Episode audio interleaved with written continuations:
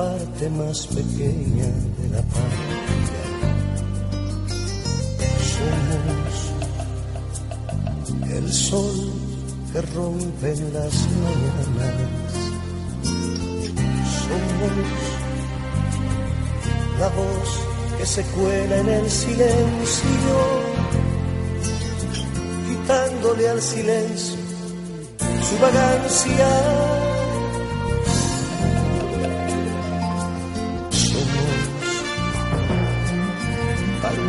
que nunca tuerce el viento.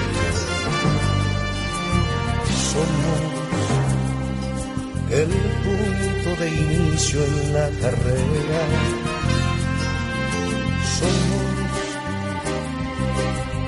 los nuevos sujetos de la historia y hacemos de la historia nuestra era.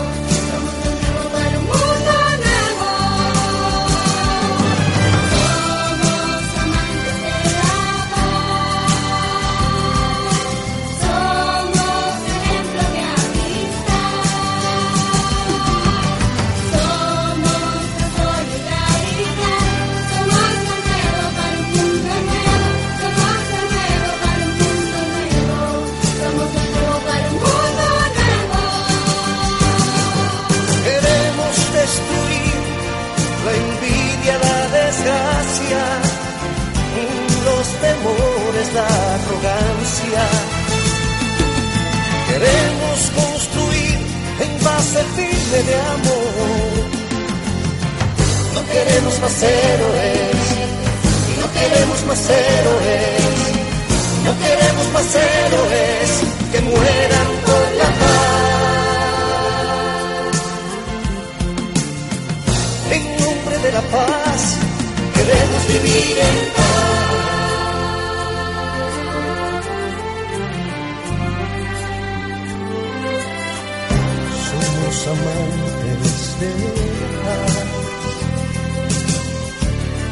secreto de amistad y somos la solidaridad, somos lo nuevo para un mundo nuevo, somos lo nuevo para un mundo nuevo, somos lo nuevo para un mundo nuevo.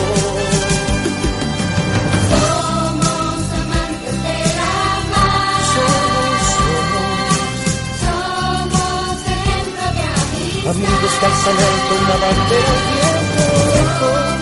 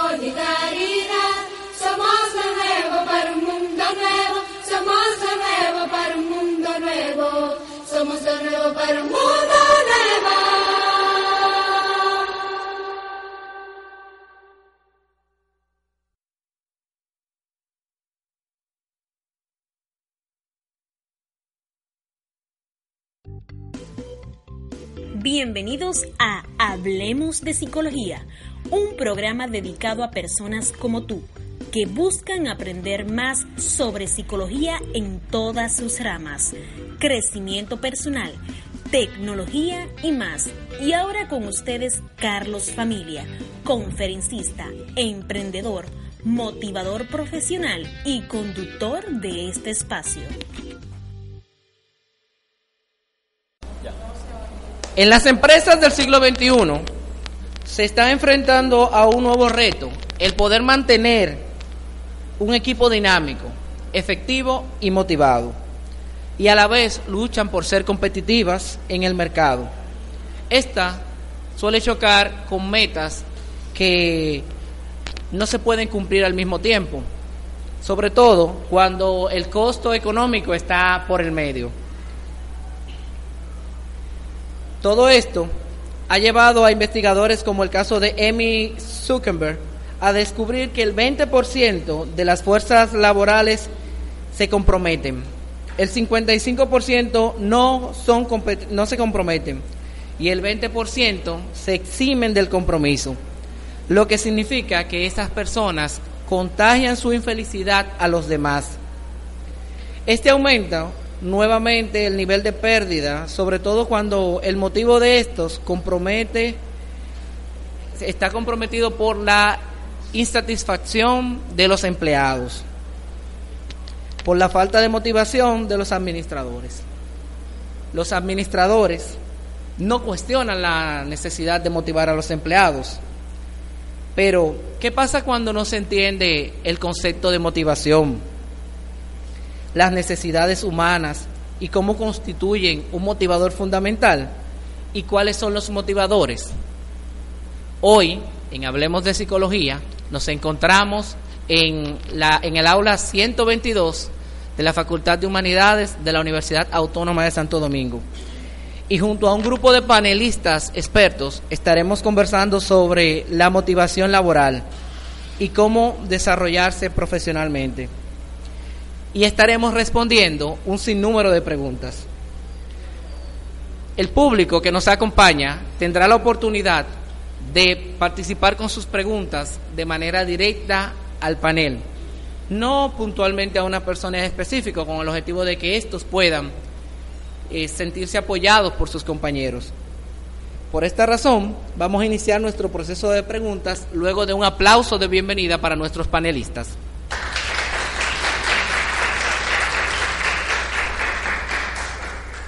Bienvenidos panelistas, ¿cómo se sienten? El día de hoy vamos a hablar sobre la motivación.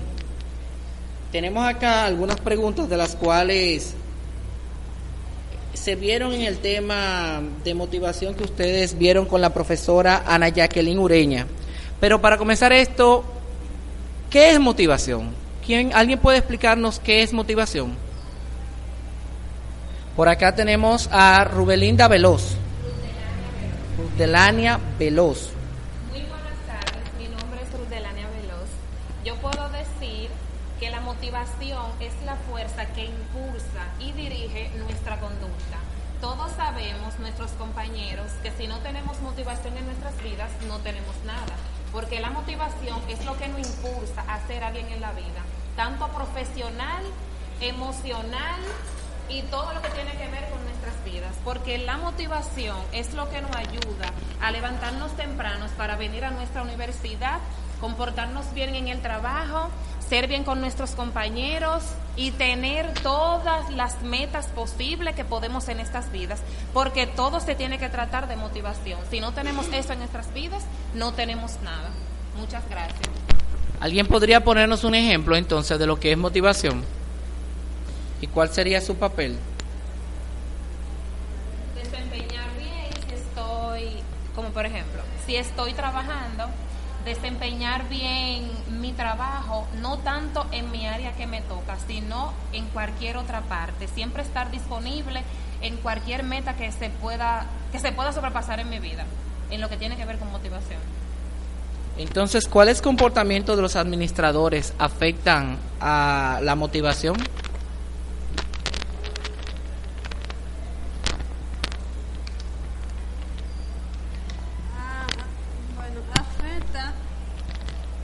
Tanto lo emocional como lo espiritual. Y eso no coincide si tú tienes una autoestima baja, demasiado baja, y si te proyectan algo que ah, no sea adecuado, como una información o algo, es una, una autoestima demasiado bajo, cae. Y si es algo super, superior o algo que te agrade, el cuerpo humano se reacciona eh, adecuadamente en una autoestima alto. Muy bien, entonces, entonces podríamos decir que la motivación tiene impulsos. ¿Cuáles serían los impulsos motivadores entonces? Y en este caso, ¿cuáles serían eh, los motivos de logro, que es uno de los motivos sociales? Miguelina. Muy buenas tardes, mi nombre es Miguelina Miliano. La motivación del logro es un, es un impulso que estimula a algunas personas para que persigan y alcancen sus metas. Muy bien. Otro de los motivos sociales menciona la afiliación como un impulsador. ¿Alguien podría hablarnos sobre esto, sobre los motiva el motivo, la motivación de afiliación?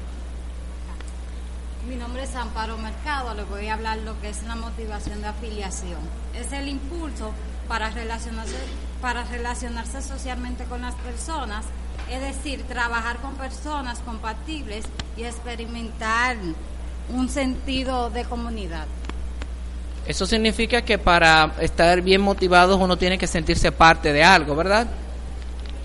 Entonces, Marcel Guzmán nos va a responder la pregunta, ¿qué es la motivación de poder? Y dentro de esta, ¿qué es el poder institucional? Eh, la motivación de poder es un impulso para influir en las personas asumir el control y cambiar situaciones. Las personas motivadas con este poder desean causar un gran efecto en sus organizaciones eh, y están dispuestos a asumir eh, riesgos con tal de conseguir este propósito.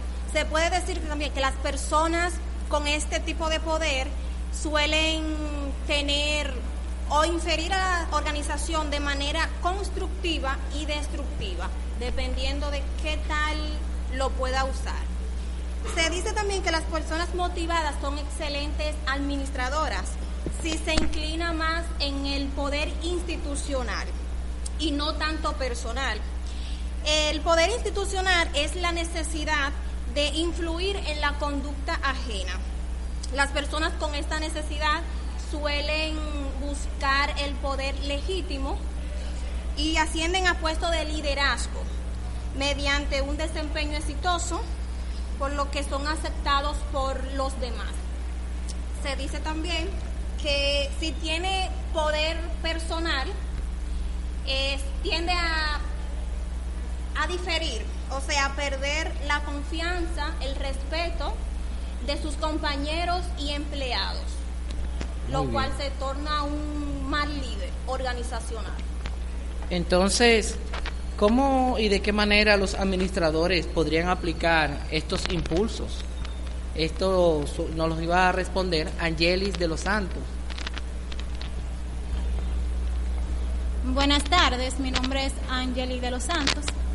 Entonces, bueno, eh, para que los administradores puedan reconocer los, diferentes, los diferentes tipos de impulsos en los empleados requieren que ellos tengan una, una visión amplia y puedan entender y puedan entender las actitudes laborales de cada empleado. Así ellos tratan, tratarían a los empleados de manera diferente de acuerdo a su impulso motivador. También de modo, de este modo, ellos se comunicarían con cada empleado de acuerdo a a las necesidades particulares de cada uno. Como ya decíamos, eh, la motivación es aquello que, que, nos impulsa a hacer algo, a poder escalar, a alcanzar algo. Entonces, esto es importante porque determina, nos ayuda a, a determinar el comportamiento de, de las personas, ya que de acuerdo a lo que las personas quieran alcanzar, puede, puede cambiar su conducta. Si tienen una conducta en la cual no, no les ayuda, no les beneficia para ellos poder alcanzar lo que quieren, entonces la van a moldear. En la necesidad de logro, por ejemplo, decía que estas personas buscan lo que es la excelencia, es decir, no se basan en lo que es la fama ni la fortuna, aunque eso llega después, ya de acuerdo a cómo ellos realizan su trabajo de manera excelente. Entonces, eh, en este, la, administración, ¿cómo podría motivarlo? Por ejemplo, a ellos eh, les beneficiaría que se le confiara tareas que sean desafiantes, con objetivos claros y alcanzables, y alcanzables, porque eso sería como retarlos a ellos cada día. Y ellos son personas que suelen ser exigentes, entonces cuando trabajan con personas que tienen esa misma necesidad, eh, trabajan bien. O sea, esa, esa, esa combinación con personas que tienen esa misma necesidad. En la necesidad de poder, estas personas tienen ese fuerte deseo de querer influir en los demás y querer estar al mando de la situación. Entonces, ¿cómo las empresas los, lo podrían motivar? Pues dejándolo planear y controlar su trabajo a la medida de lo posible, como también en ocasiones eh, pidiéndole opiniones para tomar alguna decisión. Estas personas no suelen ser, cuando ellos eh, se enfocan, o sea, enfocan su poder en, en coordinar a los empleados para alcanzar las metas organizacionales, suelen ser excelentes líderes. Y en lo que es la necesidad de afiliación, que estas personas tienen este intenso deseo de ser aceptados por los demás y de formar relaciones sociales armoniosas, entonces la administración lo podría motivar eh, dejándolos que ellos puedan trabajar en equipo, como también eh, que puedan trabajar en un ambiente de colaboración, donde no haya esa competencia, porque ellos quieren que se dé esa colaboración con todos los demás. Entonces, si lo ponen a competir, ahí habría inconvenientes. Eh, ellos no suelen ser buenos líderes, pues se les dificulta tomar decisiones que, que puedan afectar sus relaciones sociales. Hay varias pruebas que, que nos ayudan a identificar este tipo de motivos eh, de impulsos motivacionales en las empresas, pero la más eficiente, podemos decir, el mejor método es la observación directa de la conducta. Es decir, que si nos encontramos ante un administrador que sea buen observador, él puede ver, eh, puede observar y puede identificar cuál es la necesidad de ese empleado. Entonces, al ayudar a que esa necesidad sea satisfecha, vienen los, los buenos resultados, porque un empleado que esté bien motivado va a trabajar bien y la empresa podrá tener los resultados deseados. Gracias. Excelente. Durante el transcurso del ensayo que ustedes presentaban, hablaban con frecuencia de la necesidad, de las necesidades humanas. ¿Quién podría hablarnos sobre las necesidades humanas y, qué, y cuáles tipos de necesidades ustedes presentaban? Eh, sobre las necesidades humanas, eh, llama mucho la atención que siempre en las empresas, a, los, a las máquinas, el equipo que trabaja, siempre le ofrecen una atención, diríamos que mayor que a las personas. Por ejemplo, cuando una máquina eh, no está dando la producción, de una, de, de, al momento el administrador busca una persona especializada para que busque cuál es el problema que tiene. Y hacen lo que sea, son personas preparadas, no ponen a cualquiera para resolver eso. Al igual que las máquinas, las personas tienen necesidades que deben de ser suplidas. ¿Cómo el administrador se da cuenta de eso? Cuando un trabajador no está dando la, la producción que tiene que dar, es porque tiene alguna necesidad. Hablaron de las necesidades que son primarias y secundarias. Entonces, es cuestión del administrador investigar cuál es la necesidad que tiene esa persona y con una persona profesional en el área poder resolverle ese tipo de necesidad. Entonces, si hablamos de necesidades, necesariamente tenemos que hablar de uno de los precursores y es el caso de Abraham Maslow y su pirámide. ¿Cuáles son los- las partes que conforman esta pirámide y qué, de qué destaca Maslow en su presentación? Por ejemplo, la pirámide de Maslow hablaba sobre las necesidades básicas como, como una de ellas y Kirsi Rosario nos va a hablar sobre ese tema. La jerarquía de necesidad de Maslow identifica y centra su atención en cinco niveles y estas son representadas en dos secciones, que son la necesidad de orden inferior y las necesidades de orden superior. Las necesidades de orden inferior tienen un conjunto de dos niveles. Eh, la necesidad de primer, de primer nivel, esta se refiere a, las a la supervivencia básica, son las necesidades fisiológicas de alimento, de comida, aire y sueño. El de segundo nivel, este tiende a predominar lo que es la seguridad corporal y la seguridad económica. Y en, el, en la necesidad de orden superior, esta está en tres niveles.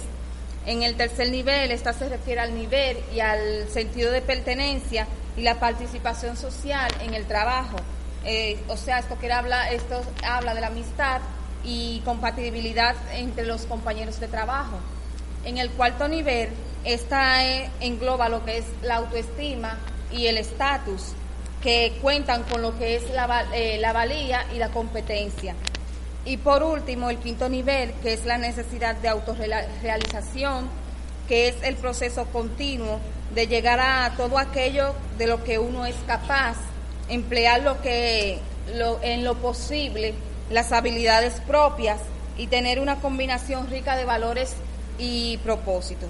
En esencia, el modelo de, jerarquía de necesidad de Maslow sostiene que las personas tienen necesidades eh, que desean satisfacer, sin embargo, luego de que estas están satisfechas, eh, sola- eh, tienen ya no son tan motivadoras como las que no son lo que es como las que no están satisfechas.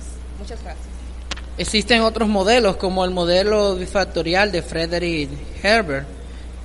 María Isabel nos iba a hablar de por qué hablamos de modelo bifactorial.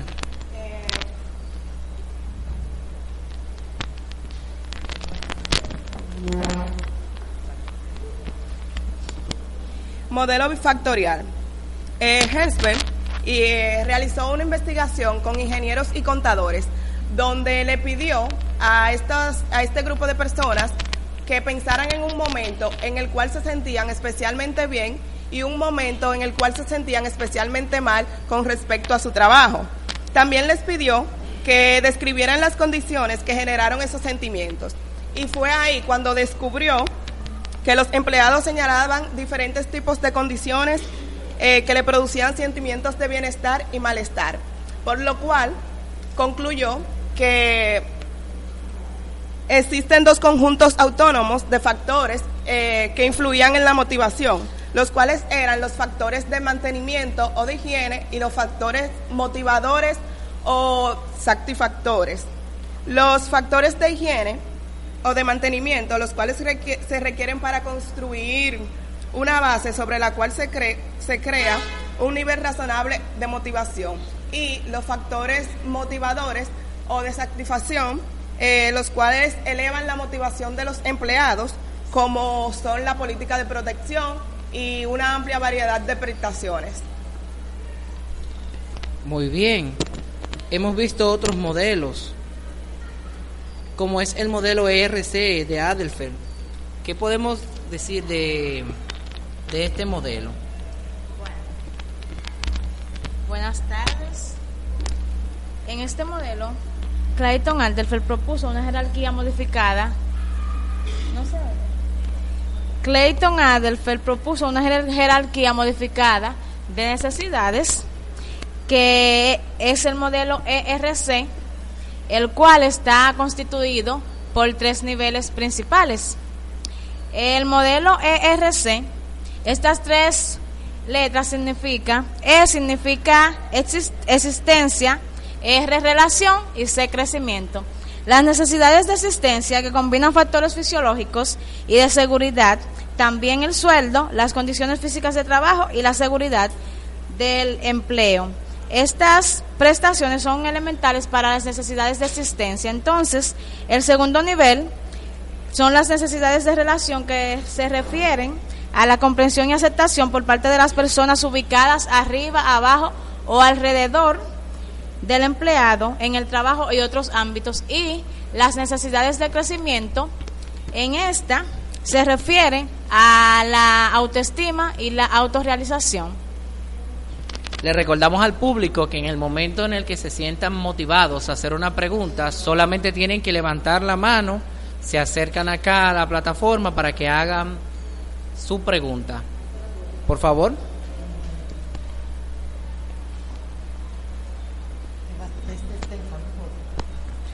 Buenas tardes, mi nombre es Mirki Santana y tengo una pregunta.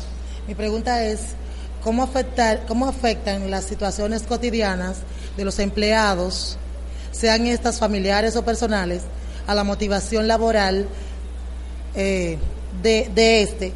¿Y qué medidas deberían implementar los administradores para regular la motivación en este? Muchas gracias. Nuestra compañera Rosa va a comentar sobre esto.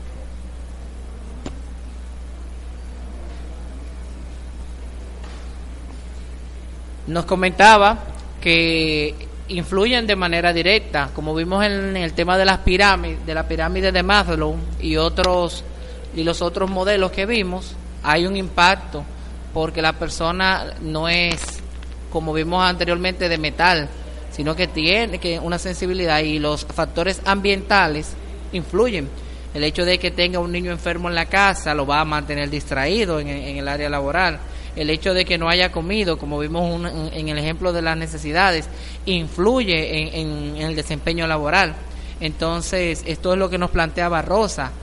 Pero vamos a seguir entonces con la siguiente pregunta que tiene uno de, de nuestros invitados del público, para que por favor se acerque.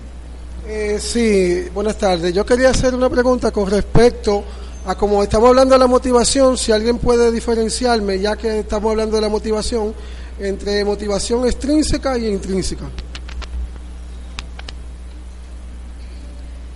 Nuestra compañera Ortiz nos va a estar respondiendo a esta pregunta. Bueno, la motivación extrínseca es la que viene del exterior. Esta es la que los empleadores, con su gran creatividad que tienen, hacen una estrategia para que venga del exterior, que ese empleado se sienta motivado a, hacer, a ejercer alguna conducta, alguna actividad. Ahora, ahora la intrínseca viene de in, viene de adentro, que es algo importante, que por más que el empleador haga actividades o estrategias que lo motiven, que vengan de, del exterior, si no hay una motivación intrínseca, no va a ejercer nada. Es algo importante, esta es la que viene del empleado para funcionar. Así, hasta aquí mi parte. Nuestro compañero Anthony Camilo también quiere referirse al tema. Bueno, entre esto de la motivación extrínseca e intrínseca, se supone que el empleado tiene, tiene un ambiente, tiene un ambiente laboral que hace y crea la atmósfera de trabajo, independientemente de la motivación que se ejerce intrínseca o extrínsecamente, se supone que el ambiente laboral es extrínseco y a la persona que está en un ambiente laboral tóxico no ejerce de igual forma su trabajo, ni su motivación, ni mucho menos hace las labores que debe, que debe hacer con total complacencia hacia la empresa. Cuando nos sentimos conformes, cuando nos sentimos que somos parte de la empresa, es cuando realmente nos dan la motivación para seguir en el trabajo. La intrínseca tiene que ver con los factores del individuo, ya sea factores motivacionales, que la empresa debería de tomar en cuenta igual también, porque nosotros eh, somos humanos, no máquinas, y toda empresa debe de hacer parte a sus individuos, dependiendo del modelo que tenga para llevar la empresa. Pero entre la motivación y esto se supone que debe de haber un ambiente siempre, un ambiente eh, favorable para el individuo, para que trabaje de mejor manera. Muy bien, continuamos con otra pregunta de las que tenemos del público. Es la tercera y luego vamos a continuar con el panel. Por favor, se acerca.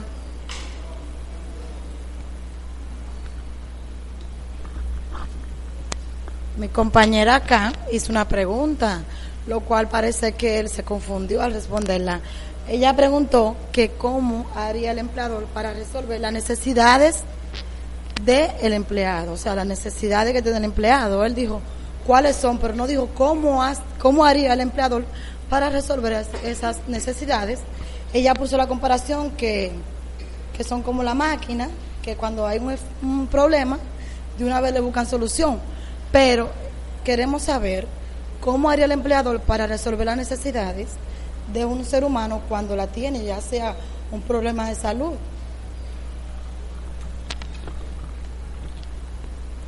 Muy bien. ¿Sí? Saludo. Primero, antes que todo, gracias a Carlos Familia por permitirnos este espacio para nosotros aprovechar no solamente para que se vea lo que eh, desde el aula se puede hacer, sino que además de eso es un joven emprendedor que estudia y es un futuro colega de la psicología. Entonces, un poco para aportar a, a la pregunta. Lo primero es que tenemos que recordar es que somos psicólogos y que como psicólogos no podemos partir de inferencias y que para saber las necesidades de los individuos, no importa en cualquier área, la mejor forma sería preguntársela. Pero la realidad es que muchas veces esas necesidades, a menos que no sean necesidades primarias, que son las que de plano traemos todos y todas por default, por naturaleza, usted le da hambre, usted le da sueño, usted le da sed, usted quiere, le gusta estar eh, protegido, cobijado, entonces esas son necesidades primarias. Ahora, las que no son primarias, que son secundarias, tenemos que averiguarlas. Ahora, sabemos que hay lo que se llaman necesidades manifiestas, que son esas, las que yo puedo decir, pero hay otras que no se manifiestan y son latentes. Entonces, las latentes tenemos que saber, tenemos que buscar, eh, indagar cuáles son esas latentes, qué son las que no se dicen. Entonces, desde el punto de vista organizacional, tenemos que igualmente saber cuáles son esas necesidades, porque de hecho algunas personas se pueden sentir eh, como decía una de sus compañeras, no sé si era Angeli ahorita, hablaba de, de las necesidades de poder, por ejemplo, o la necesidad de afiliación. Entonces, cada uno de nosotros, el ser humano, pues al tener necesidades diferentes, pues obvio que lo que le va, vamos a decir, a provocar esa necesidad de satisfacerlo, son esos motivos que la guían. Entonces, hay que indagar, es lo primero, hay que investigar. Y del punto de vista de lo que es la psicología, nuestra base fundamental es no partir de inferencia, es indagar qué es lo que quiere el ser humano. Entonces, bueno, existen las, los instrumentos como los cuestionarios, como la observación, hay técnicas que son aportadas por la teoría psicoanalítica, eh, que son las técnicas, por ejemplo, proyectivas, que desde el punto de vista de algunos eh, colegas se dice que son las quizás las que mejor pudiesen identificar el inconsciente, los motivos latentes, que son los que no se dicen, y que a veces el propio ser humano eh, eh, no es consciente de ello mismo incluso. Entonces, esas son algunas formas de investigar esas necesidades. Preguntarle, cuestionario, entrevistas, por lo mismo que le he dicho. Pero no podemos partir de inferencias ahora. Tampoco podemos partir del hecho de que eh, somos eh, de que somos todos iguales y que lo que la motiva, lo que motiva a Margarita no es lo mismo que motiva a Carlos. Por lo tanto, no hay una varita mágica que podamos decir, bueno, esta estrategia nos va a servir para todo el mundo, pero tampoco podemos decir que vamos a satisfacer las necesidades de todo el mundo, ni al mismo tiempo ni en la misma intensidad. Entonces, lo que se debe de tratar es buscar el equilibrio, donde podamos eh, tratar de satisfacer la mayor cantidad posible de esas necesidades. Gracias. Muchas gracias. Otro detalle que quería mencionar es el hecho que mencionaba Kirsi de ser observador. Un empleado tal vez no tenga la, la confianza de decirte que tiene alguna necesidad, pero si eres lo suficientemente observador como administrador, seguro te darás cuenta. Un cambio de comportamiento te va a decir que hay una necesidad Un empleado que comienza a llegar indispuesto, que comienza a llegar molesto, te, da, te está diciendo que hay una necesidad o de que pasa algo en la empresa y constantemente tú ves choques entre dos personas, te está diciendo que hay una necesidad o que hay una situación que hay que resolver. Entonces, la observación es fundamental para la satisfacción. Continuando ya con el panel, queremos conversar sobre la modificación de la conducta. Y alguien nos iba a hablar de esto. En el caso de Margarita Bautista, que nos iba a hablar sobre la, modificación de la conducta.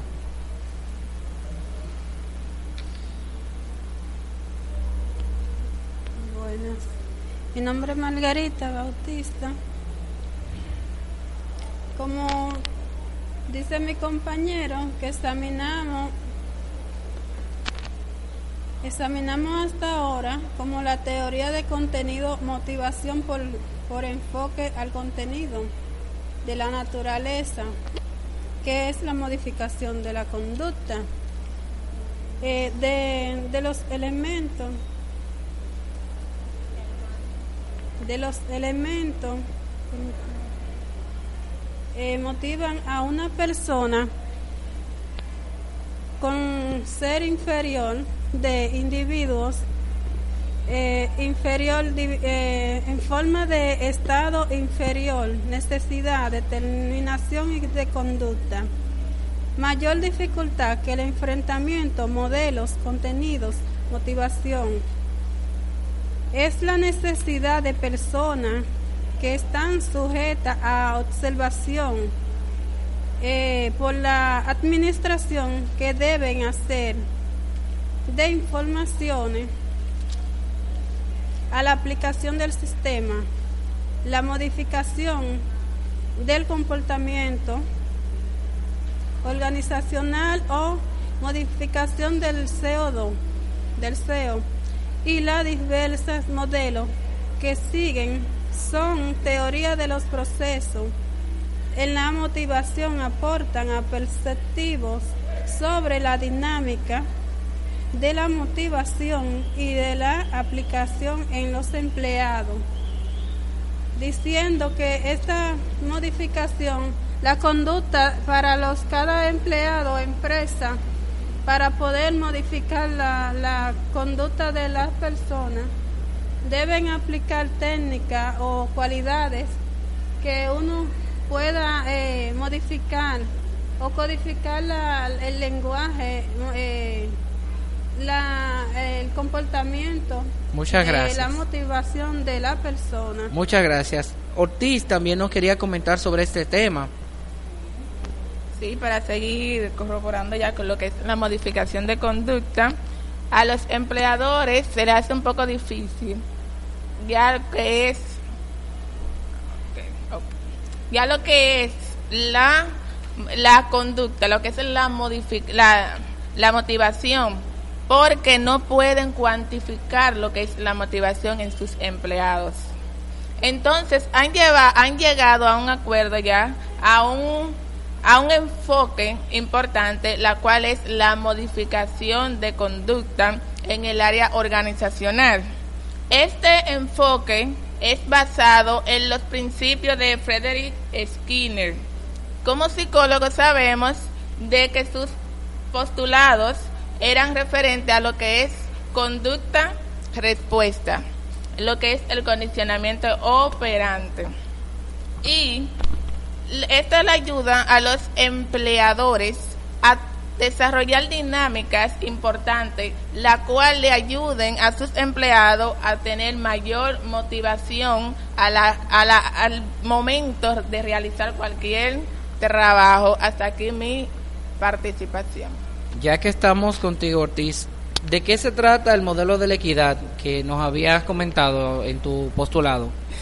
Este es un modelo importante.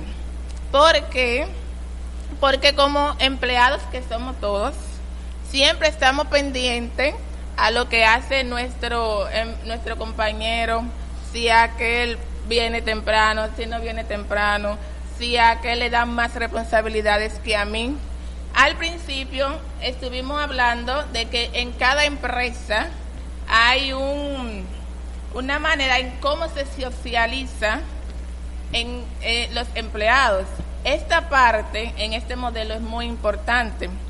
Ellos lo que hacen es que con las comparaciones que hacen cada empleado le ayuda a desarrollar una algo importante, la cual es la equidad. ¿A qué nos referimos a equidad? Es a tener un balance entre mis aportes a la empresa y mis resultados, mis recompensas, la cual yo voy a recibir de la empresa. Le puedo decir un ejemplo de un querido muy amigo mío. Él trabaja en un banco. Cada cierto tiempo, cada tres meses trimestral, de acuerdo al resultado, le dan una recompensa. Los empleadores, las recompensas pueden ser, ya ustedes saben, bonos, pueden ser eh, compras, pueden ser dinero, puede ser un día libre, bonificación, eh, muchas cosas, otras cosas. Él, cuando hacen su balance, dice, mire, tu resultado es este, este, este y este. Pero él, como ya tiene todas sus cosas calculadas, le dice al gerente, ese no es mi resultado. Yo tengo un resultado mayor que este. Y este no puede ser mi recompensa. Por esto, por esto y por esto. Ahí no hubo una equidad. Porque la, la equidad lo que trata de hacer es que haya un equilibrio en mis aportes como empleado y en la recompensa de parte de mi empleador. Ahora bien, hay dos postulados que la inequidad ejerce. ¿Y cuál es una de las cosas que ejerce la inequidad? Es tensión. Porque no se sentía bien. Me, estoy nervioso porque esta no es, este no es mi resultado. Entonces son dos postulados y uno es la, recompensa en exceso. Aquí no hay equidad porque me vas a, dar mucho donde yo hago poco. Esto es algo que va al extremo, que hay una inequidad. Otro postulado es recompensa lo suficiente. Ok, tú hiciste dos, dos, dos cosas, te voy a dar solo una. Eso no puede ser así. Aquí tampoco hay una, una equidad. Lo que hay es una inequidad hasta aquí mi participación. Muchísimas gracias. Gracias, querido, por tu colaboración. Continuamos con Priscila, quien nos estará hablando sobre la ley del efecto y sobre la modificación de la conducta. ¿Qué es lo que plantea esta ley? Bien, buenas tardes. Eh, gracias al licenciado Carlos Familia. Este, la ley del efecto procede de la teoría del aprendizaje que establece que podemos aprender mejor cuando el, entorno, la atmósfera es agradable. Eh, esta ley fue formulada por Edward Tondricker, es una ley sobre comportamiento de corte conductista, eh, tal como lo dijo la licenciada Ortiz, está fundamentada en el condicionamiento clásico, en el condicionamiento operante, perdón. Este, según esta ley, las respuestas que sean seguidas de consecuencias positivas o reforzantes serán asociadas al estímulo y tendrán mayor probabilidad de repetirse cuando se presente el estímulo nuevamente. Eh, la modificación del comportamiento organizacional se basa en la idea de que la conducta depende de sus consecuencias. Los administradores de una empresa pueden no dirigir la conducta, no pueden dirigir la conducta de sus empleados, pero sí la pueden modificar justamente a través de, de los reforzadores. Pueden modificarlas y pueden manipularlas. Eh, esta ley se apoya eh, y afirma que una persona tiende a repetir una conducta que se acompaña de consecuencias favorables. También dentro de, de, de la ley del efecto podemos encontrar lo que es el aprendizaje social. Esto lo que nos plantea es que no solamente nosotros aprendemos de nuestras propias experiencias de manera directa, sino que vemos, por ejemplo, el comportamiento de un empleado que ha sido reforzado y vemos los resultados y eso también nos sirve a nosotros como un punto para nosotros ver que cuando hacemos las cosas bien también vamos a ser eh, gratificados, como dijo la compañera. Eh, excelente la, la aportación, el ejemplo que puso del chico que, que sabe exactamente eh, cómo es su, su, su rendimiento e incluso puede saber cómo podría hacer su recompensa. Eso es lo que plantea el aprendizaje social. Entonces, básicamente la ley de efecto es eso.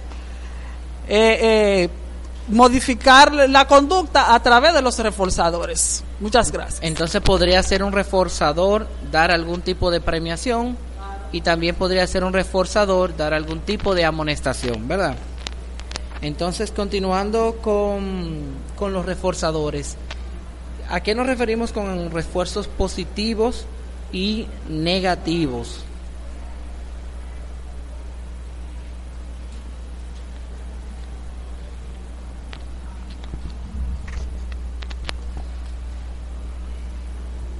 Bueno, la modalidad del comportamiento modifica.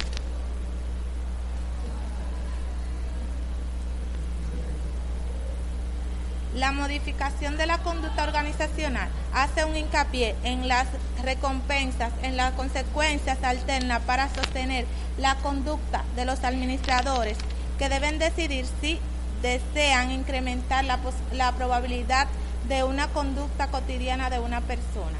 Esto es el refuerzo positivo. En el refuerzo negativo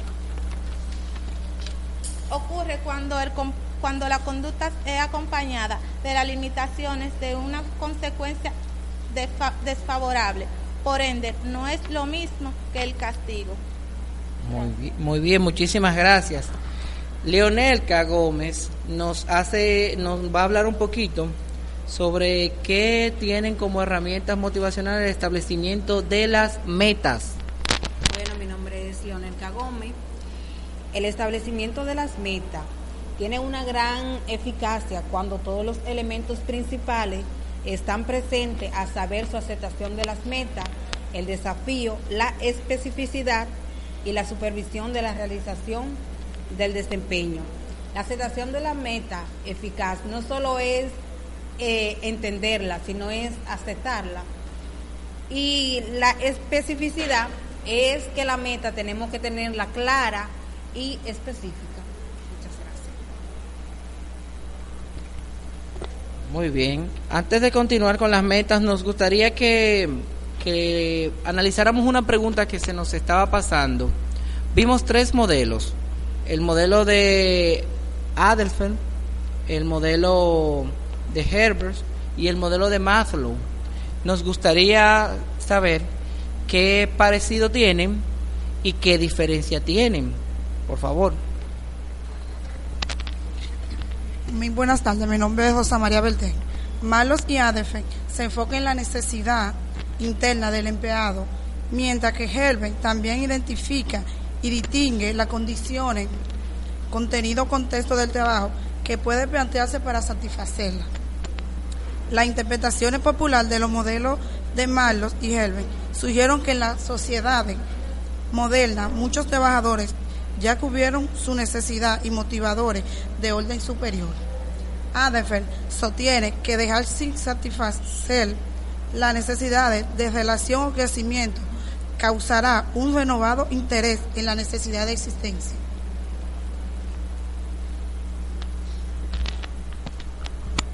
Muy bien.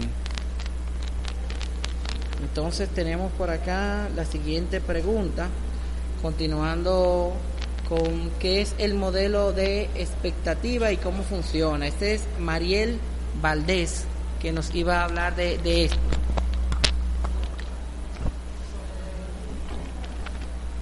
Buenas tardes, mi nombre es Mariel Valdés. El modelo de expectativa, también conocido como modelo de las expectativas, eh, nos explica que la motivación se da por tres factores, que son la valencia, por la expectativa y por la in- instrumentalidad, que es igual a la motivación.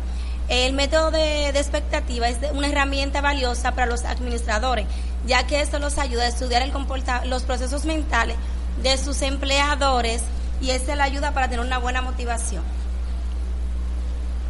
Muy bien. Continuando con Noelia, queremos saber qué sostiene la sensibilidad, qué, se- eh, ver, sos- sostiene la sensibilidad a la equidad. Bueno, antes, antes de hablar de la sensibilidad a la equidad, primero debemos saber y recordar que los administradores deben conocer que tienen empleados con diversas con diversos sistemas sociales.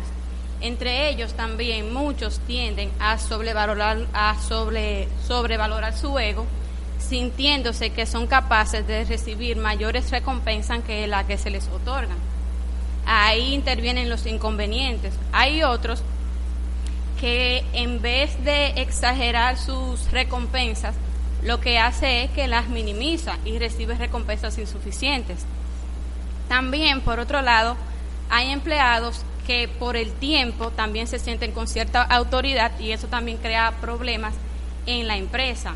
Ahora bien, se han hecho diversas investigaciones entre las cuales la mayoría de los resultados coinciden con la, con la idea de la sensibilidad a la equidad, la cual sostiene que los empleados tienen diversas preferencias.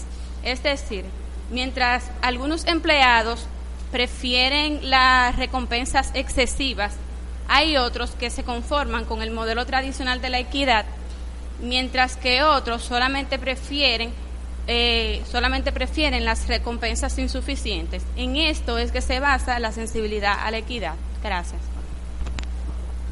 Excelente. Estuvimos hablando ahorita sobre la importancia de reforzadores y de poner metas a los empleados, pero cuando hablamos de metas, ¿a qué nos referimos? Evelina Alcántara nos va a hablar de esto y también nos responderá cuál sería un factor importante para el éxito cuando se establece una meta. Buenas tardes. Cuando hablamos de metas, nos referimos a los objetivos que tenemos a futuro. Estos nos ayudan a desempeñar y a centrar la atención en los asuntos de mayor importancia. Cuando tendemos a establecer metas, esto causa que tengamos tensión. Al, eh, conforme vamos alcanzando esas metas, eso, esa tensión se reduce. Cumpliendo esas metas, eh, ayudamos a la autoestima, estim- estimula la necesidad de crecimiento personal y de competencia. Un factor importante en el establecimiento de metas es la eficacia personal, que no es más que la creencia que tenemos nosotros mismos de que podemos lograr tal o cual cosa. A mayor, eh, mientras más alta es nuestra eficacia personal, las metas que nos proponemos van a ser más grandes. Gracias. Y en el caso de la motivación que tenemos que tener para tener una meta, ¿podría mm, Rosanelli Reyes hablarnos un poquito de esto?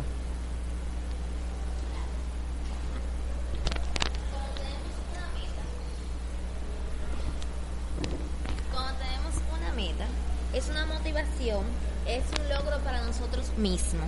También eh, el modelo de motivación, no todas las actividades humanas tienen una causa o carecen de motivación. Cuando nos cortamos el pelo, eso no es una motivación, pero para podernos, eh, cuando, para dejar de crecer el pelo no es una motivación, pero para cortárnoslo es una motivación. Eh, también cuando nos asigna, eh, con el gerente nos asigna una tarea en el trabajo, él debe de entender que tenemos necesidades y él debe de identificar los impulsos que tenemos para poder lograr lo que él nos está pidiendo.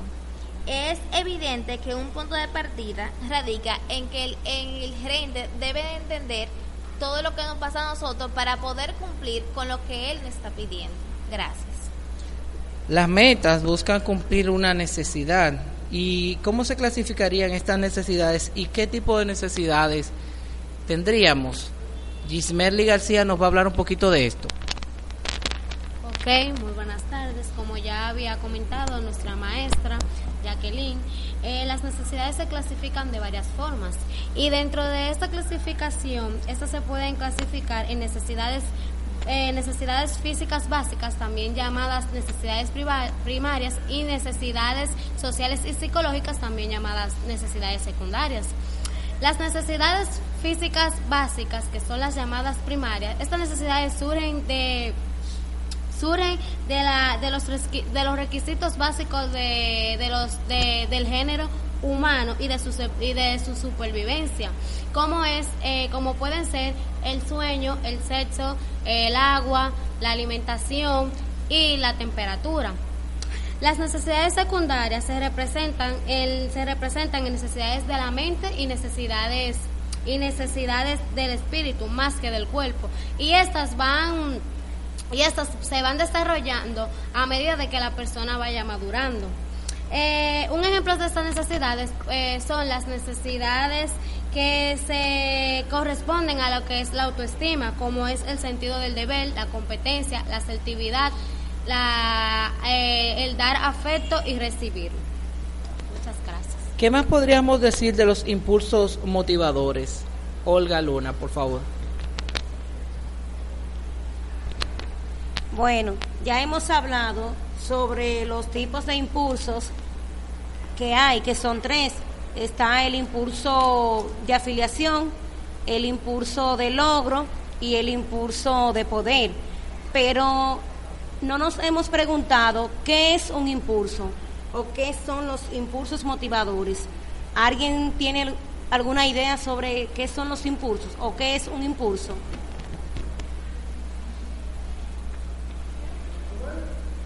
¿Alguien tiene ideas?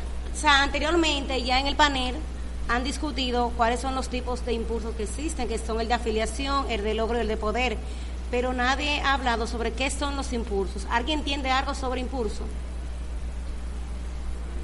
Una de nuestras compañeras del público va a darnos su opinión sobre este tema. Buenas tardes, mi nombre es Nicole Mariel Pérez. Ok. Mi nombre es Nicole Pérez. En mi opinión, un impulso sería una fuerza, ya sea interior, que nos va a nosotros llevar a cumplir una meta o un deseo que nosotros podamos tener. Muchas gracias. Muchas gracias, joven. Entonces, continuando con Olga. Es así como dice nuestra compañera, los impulsos motivadores, eso viene siendo como la fuerza, una fuerza intensa que sentimos o tenemos cuando queremos lograr algo, ya sea una meta o un objetivo específico. Pero ¿quién fue el propulsor que hizo que se comenzara a estudiar este modelo de motivación? Este propulsor fue David, creo que es Mayer, quien en la Universidad de Howard por primera vez hicieron las primeras investigaciones. Este autor hizo un esquema donde se clasificaban los tres tipos de, de impulsos que mencioné anteriormente, de afiliación, de poder y de logro, y donde este hacía hincapié sobre la importancia que tenían cada uno de estos impulsos en lo que es el modelo de motivación. También dice que lo que las personas que las personas reflejan sus impulsos, eh, que las personas reflejan los impulsos eh, motivadores según la cultura que esto tenga, según el lugar, la creencia donde esto se desenvuelva. O sea que nuestros motivos dependen del tipo de cultura que nosotros hayamos tenido. Muchas gracias. Continuando con Elisa Acosta, que nos va a comentar sobre la pregunta. Antes de aplicar varios tipos de consecuencias, ¿qué deben hacer los administradores? Mi nombre es Elisa Costa y le voy a hablar lo que son programas de, de refuerzo que se usan en las organizaciones para reforzar lo que son las conductas de los empleados. Lo primero que se hace, el administrador debe de vigilar la conducta del empleado de una manera continua y determinar la frecuencia del desempeño de dicho empleado, o sea, su conducta y su comportamiento su forma de dirigirse, para luego de esto, en base a esta observación, va a elegir lo que es un programa, un programa de refuerzo.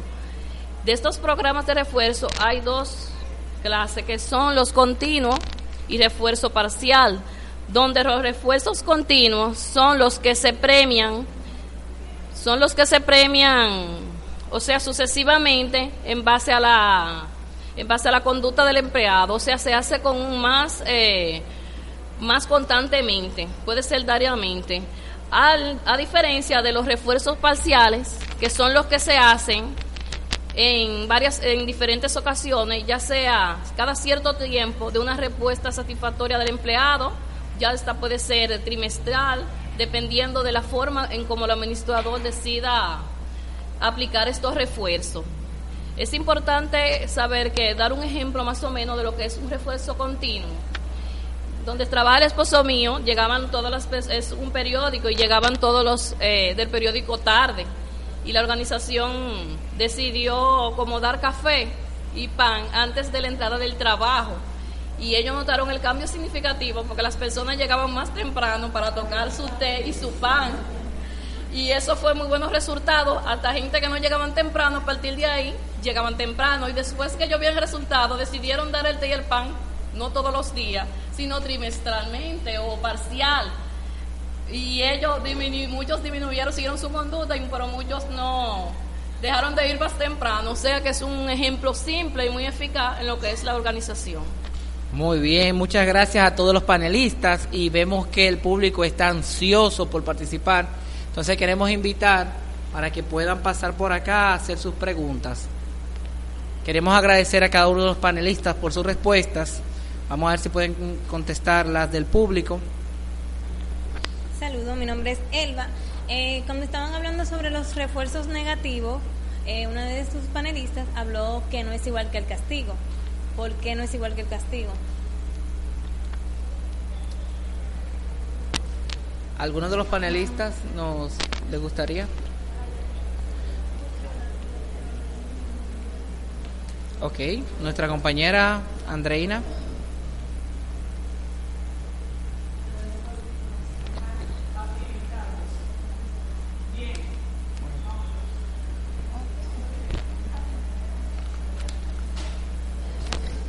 Nuestra compañera Priscila nos va a contestar la pregunta. Bien, cuando se habla de refuerzos, eh, como les dije ahorita, estamos hablando del condicionamiento operante. Eh, el reforzamiento negativo no es castigo. Para nosotros entender lo que es reforzamiento negativo y positivo, debemos ver, en, por ejemplo, en el reforzamiento positivo se da, en el reforzamiento negativo se quita. Pero ¿qué se quita? Se quita algo desagradable. ¿Entiendes? Entonces no es un castigo. Se dice negativo porque se quita algo, no porque sea malo para la persona.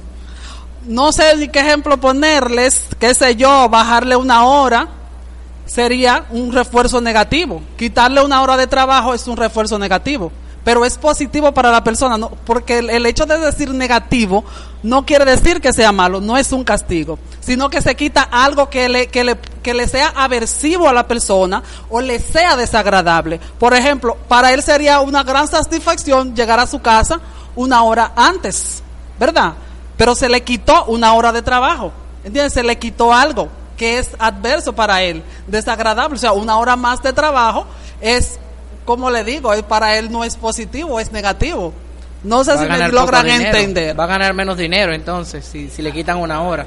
Esa es la, la amonestación, ¿no es cierto? No, porque no es una, es un refuerzo, estamos hablando de reforzamiento, no estamos hablando de castigo.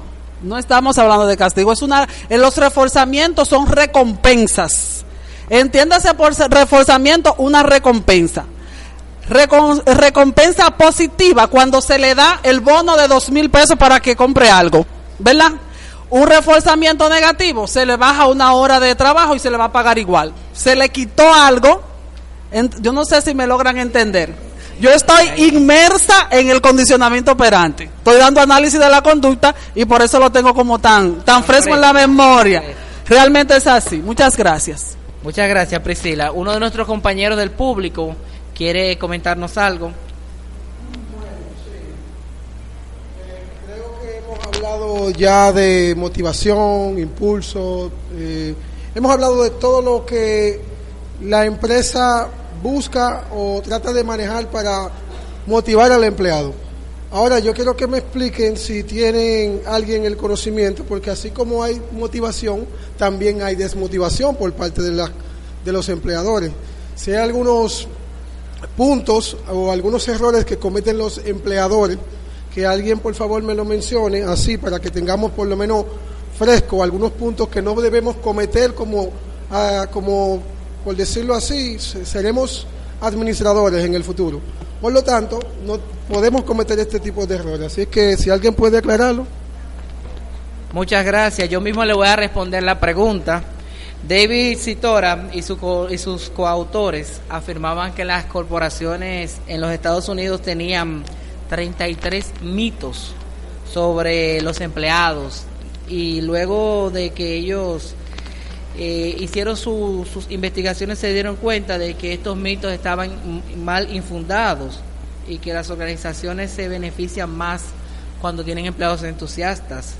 Y ellos publicaron que el secreto para los empleados para que los empleados sean felices menciona que es un trato justo el sentido de logro y la camaradería son tres factores que van a influir en que los empleados sean más alegres. Entonces, en su defecto, lo que provocaría que sean menos alegres, menos productivos, menos dinámicos, podría ser el hecho de que no reciban un, trato justo o de que no sientan que han logrado nada a pesar de que hayan cumplido con las metas de la empresa. Y el tema de que no haya confianza en una empresa puede provocar que los empleados se desanimen o se desmotiven. Tenemos dos participaciones más, tres participaciones más para concluir. Acerca sobre la pregunta que estaba haciendo nuestro compañero, él dice que los, que los empleadores no deben discriminar a sus empleados en el sentido, por ejemplo, que si hacen cometen una falla pequeña, no decir que es gran cosa o, por ejemplo, no criticarlos, porque esa es una forma de que el que esté trabajando se no tenga mucha motivación por las críticas que le puede hacer su empleador. Son nueve que hay. Diez. Tenemos la segunda intervención. Bien, entendimos eh, muy bien en temas pasados la importancia de la motivación y entendimos el tema que nos puso la profesora de cuando una persona en particular tiene desmotivación por situaciones adversas. Eh, me interesa saber si en la compañía o la empresa se ha perdido la motivación en general o en su mayoría eh, a los incentivos y reforzadores que se les ofrece. ¿Qué debería o qué medidas podría tomar el administrativo para volver a instaurar la motivación en las actividades.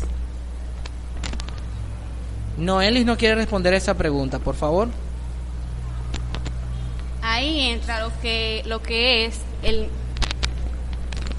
diría que ahí entra lo que es el enfoque judicial eh, judicial judicial procesal que es, o sea, los inconvenientes comienzan a venir porque el proceso el, el, el, el enfoque judicial procesal tiene, se centra en dos partes, en dos elementos, que uno es el trato interpersonal entre el administrador y el empleado y el otro es eh, la claridad de las expectativas. Cuando suceden esos, esos inconvenientes en donde un empleado se siente que no están siendo justo con él, que no le están dando la recompensa querida, que ve que un compañero hace lo mismo que él y él tiene una recompensa y a él no se la han dado, entonces eso comienza a crear los disgustos en la empresa, porque ellos dicen, pero ¿por qué? ¿Pero por qué? ¿Pero por qué? Entonces, ¿qué pasa? En el trato interpersonal entre el, el administrador y el empleado, aquí entra lo que es donde el administrador tiene, tiene un completo respeto y una completa, digamos así, observación individual con cada empleado. Es decir, que pueden estar trabajando todos, pero sin embargo el administrador los está observando puede que uno de ellos haga, realice algo que sea de beneficio para la empresa, por ejemplo, que el logo de la empresa esté al lado de un tumulto de basura y venga un empleado que no le toca recoger la basura, pero él, para limpiar el nombre de la empresa, él quitó la basura. El administrador lo ve como algo positivo y dice, bueno, él lo está haciendo, él está haciendo eso bien por la empresa, eso hay que premiarlo porque eso es digno de ser premiado. Pero ¿qué pasa? Eso lo saben ellos dos, eso no lo saben el resto de los empleados. Entonces, eso es lo que crea disgusto. Y para aclarar y para erradicar esos disgustos, entonces entra lo que es la claridad de las expectativas, en donde el administrador le aclara a todos los empleados las expectativas, las metas, y si va a dar una recompensa a un empleado, las expone de por qué se lo dio, es decir, que cada empleado sabe qué va a tener eh, en cualquier conducta que vaya a hacer, ya sea positiva o sea negativa. Muchas gracias, Noeli. Para terminar, queremos eh, invitar a nuestra amiga Yandri Nova para que haga la última pregunta.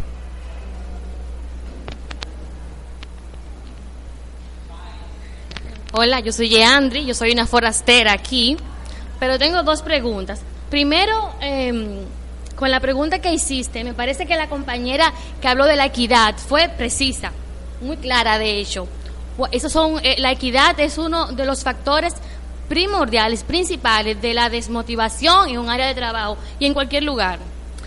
Eh, mi pregunta, va, eh, voy a volver, vamos atrás, es en, lo, en la pirámide, ¿Los empleadores están pendientes de las primeras necesidades de los empleados o simplemente ellos están un poco más arriba? Ellos no están muy interesados en eso. Y otra pregunta es si la motivación puede eh, o, tiene algo que ver con la con el cambio de actitud. ¿Cómo era que hablaban de, de la el cambio de la conducta? De la conducta, exacto. Si la motivación tiene que ver con eso. Gracias. Bien, la primera pregunta sobre si los administradores se, están pendientes del cumplimiento de las necesidades.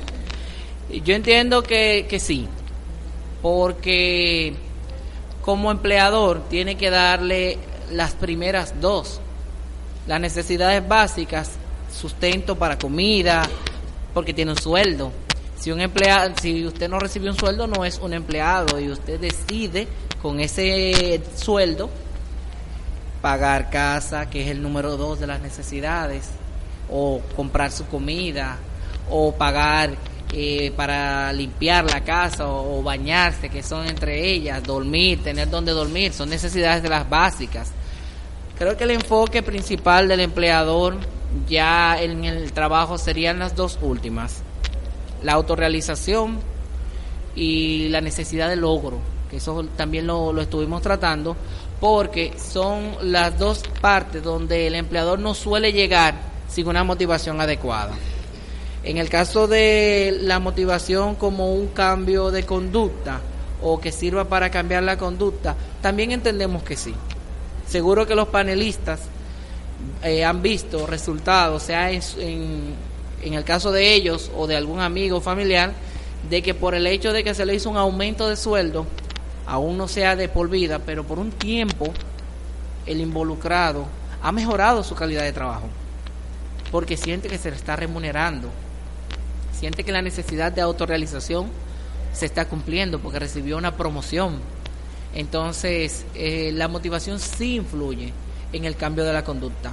Si no influyera, eh, no darían los resultados que, que, que ha dado en los últimos años y los estudios que estamos realizando por eso seguimos enfocados en esto, en que los administradores, como los que se encuentran acá, puedan motivar a sus equipos de manera sana, de manera equilibrada, de manera objetiva, no simplemente porque es amigo mío yo le voy a dar un aumento o yo le voy a dar este, esta bonificación o cualquier otra motivación que vaya acorde con el contrato psicológico que lo estuvimos viendo.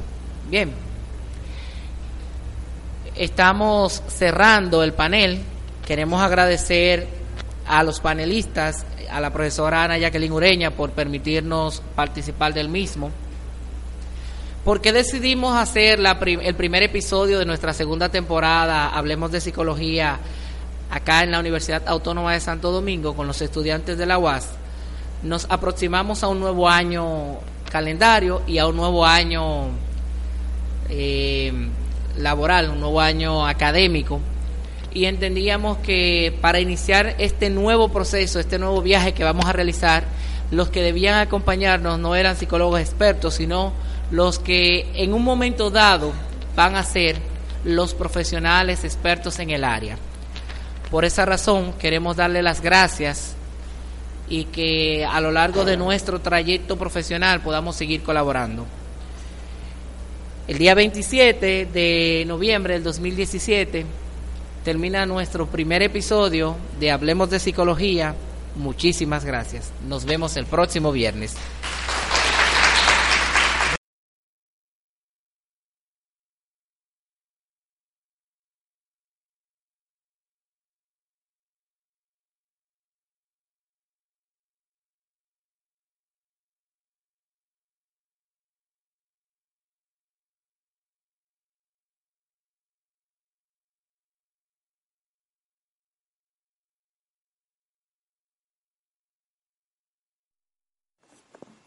No olvides seguirnos en nuestras redes sociales como Carlos Familia. También puedes entrar a nuestro grupo en Facebook, Hablemos de Psicología, o escribirnos a hola hablemos de psicología gmail.com. Nos gustaría escuchar tus sugerencias. ¿Cómo puedes seguir escuchando Hablemos de Psicología? Es muy simple. Lo puedes hacer a través de ebooks o a través de iTunes. Solamente tienes que buscar Hablemos de Psicología en el buscador o loguearte con una de tus cuentas en estas aplicaciones y podrás disfrutar de el contenido que tenemos preparado para ti. También recibirás notificaciones de nuestro programa cada semana.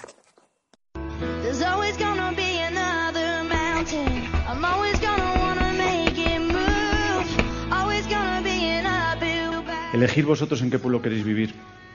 Si en el pueblo donde la gente solo hace hablar de lo que va mal, donde la gente espera que otros no solucionen la vida, donde la gente ha perdido la ilusión, o si queréis vivir en el pueblo donde la gente ve la vida con objetividad, ve las cosas que no van bien, pero no se pasa todo el día lamentándose, sino lucha por mejorar en la medida de sus posibilidades esas cosas que no van bien y valora y agradece cada una de las cosas que hemos conseguido. Que todos y cada uno de nosotros tenemos que ser un ejemplo de optimismo inteligente, de ilusión, de vitalidad y de pasión. Y tenemos que extenderlo en nuestro entorno, nuestro equipo de trabajo, nuestra familia. No podrás vivir con auténtica pasión si te conformas con llevar una vida menor de la que podías haber llevado. Mandela en una celda dos por dos le sacaba el máximo jugo posible. Estaba, intentaba estar física e intelectualmente a tope. Creo en la gente normal que quiere ser mejor. Y os habéis dado cuenta que no he dicho ser el mejor empresario, el mejor directivo de España ni de tu empresa. He dicho ser la mejor versión de ti mismo. Dejar de pensar por qué no podemos hacer cosas y empezar a pensar cómo las podemos hacer. Evidentemente, si tenemos un sueldo mejor, una casa mejor, un- todo eso no digo que no valga para nada, pero todo eso no es lo decisivo que cambiaría nuestra vida. Lo que cambiaría nuestra vida es cambiar nuestra actitud. Si piensas que lo que vas a hacer es imposible, ni lo vas a intentar. Si piensas que lo que vas a hacer es difícil, pero lo puedes conseguir, a lo mejor lo consigues. Pero yo creo que en este momento lo que hace falta es inyectarnos ilusión. Y para eso hace falta ponerse objetivos. Ambiciosos pero alcanzables. ¿Habéis oído la combinación? Ambiciosos pero alcanzables. Lo que no podemos es aceptar la derrota antes de empezar. Pues yo estoy contento, creo que esta empresa está haciendo lo que puede para salir de la crisis. Pues yo estoy, contento con mi jefe, pues yo estoy contento con mi vida personal. Por favor, los que estéis contentos, decirlo. Hace falta oírlo. Si tienes un sueño, tienes que protegerlo. Las personas que no son capaces de hacer algo te dirán que tú tampoco puedes. Las personas que no pueden conseguir algo te dirán que tú tampoco. Porque claro, si él admitiera que tú te puedes ilusionar por tu trabajo, ¿qué estaría admitiendo? Su fracaso personal. No dejar que nadie os quite esa- esas ganas de hacer las cosas mejor. Las personas optimistas son personas que siempre están con inquietud de aprender. Y cuando hablo de aprender no estoy hablando solo de leer, estoy hablando de aprender de una película, aprender de una conversación, aprender de un paseo, aprender de, estás comiendo con alguien y preguntarle, ¿cómo has hecho este guiso? Es inquietud, es que eso está muy relacionado con lo que vamos a hablar dentro de cinco minutos, que es disfrute de la vida. Que la característica primera, la más importante para ser feliz, la primera que es común a todas las personas más felices del planeta es ser agradecidos. Los mejores directivos con mayúsculas que he conocido son buena gente. Y son agradecidos. Y son gente que valora a la gente. Y son gente que crea climas humanos en la empresa. Cuida a tu gente. Transmite todos estos valores a tu equipo. Que se respire un ambiente humano, de alta exigencia.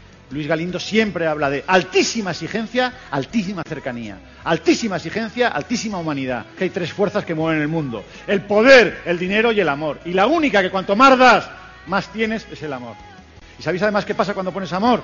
Que eres capaz de conseguir casi todo. Nació con una lesión cerebral grave. Los neurólogos infantiles que lo trataron los primeros años garantizaban que no iba a poder leer, no iba a poder escribir, no iba a poder hablar. Ese niño hace dos años entró en la universidad y fue el primer niño español que ha conseguido llegar a la universidad con esa lesión cerebral grave. Os estoy pidiendo que os, reilusionéis. Y me parecía que la única fuerza moral que podía tener para pediros eso es que hubiera habido en mi vida algo muy cercano que me hubiera dado el ejemplo de lo que es reilusionarse. Y este es el ejemplo. Es mi hijo. Algunos hemos decidido vivir días. ¿Sabéis cuál es la diferencia entre consumir y vivir? Simplemente la consciencia. Tomar consciencia de dónde estás, qué estás haciendo, por qué y para qué. Que el futuro no está escrito. Que la persona que seremos dentro de dos, tres, cuatro años depende de lo que empecemos a hacer al salir de aquí. Pon tu corazón, pon tu mente y pon tu alma en todo lo que hagas, con las cosas más sencillas. En ello reside el secreto del éxito. Llevo 32 años en la calle y no he conocido a nadie que poniendo el corazón le vaya mal. Y estoy hablando de limpiadoras, estoy hablando de albañiles, estoy hablando de catedráticos, de médicos, de empresarios. En esta sociedad la mayoría de la gente sale por la mañana a cumplir. Cuando alguien sale a dejarse la piel, destaca, en donde sea. No os voy a engañar, si os dejáis la piel todos los días, ¿cómo llegaréis a casa por la noche? Muy cansados, pero a la vez muy orgullosos. Creo que, vali- que vale la pena. Ha sido un auténtico placer que me hayáis dejado trabajar con vosotros. Gracias. Cuidaros.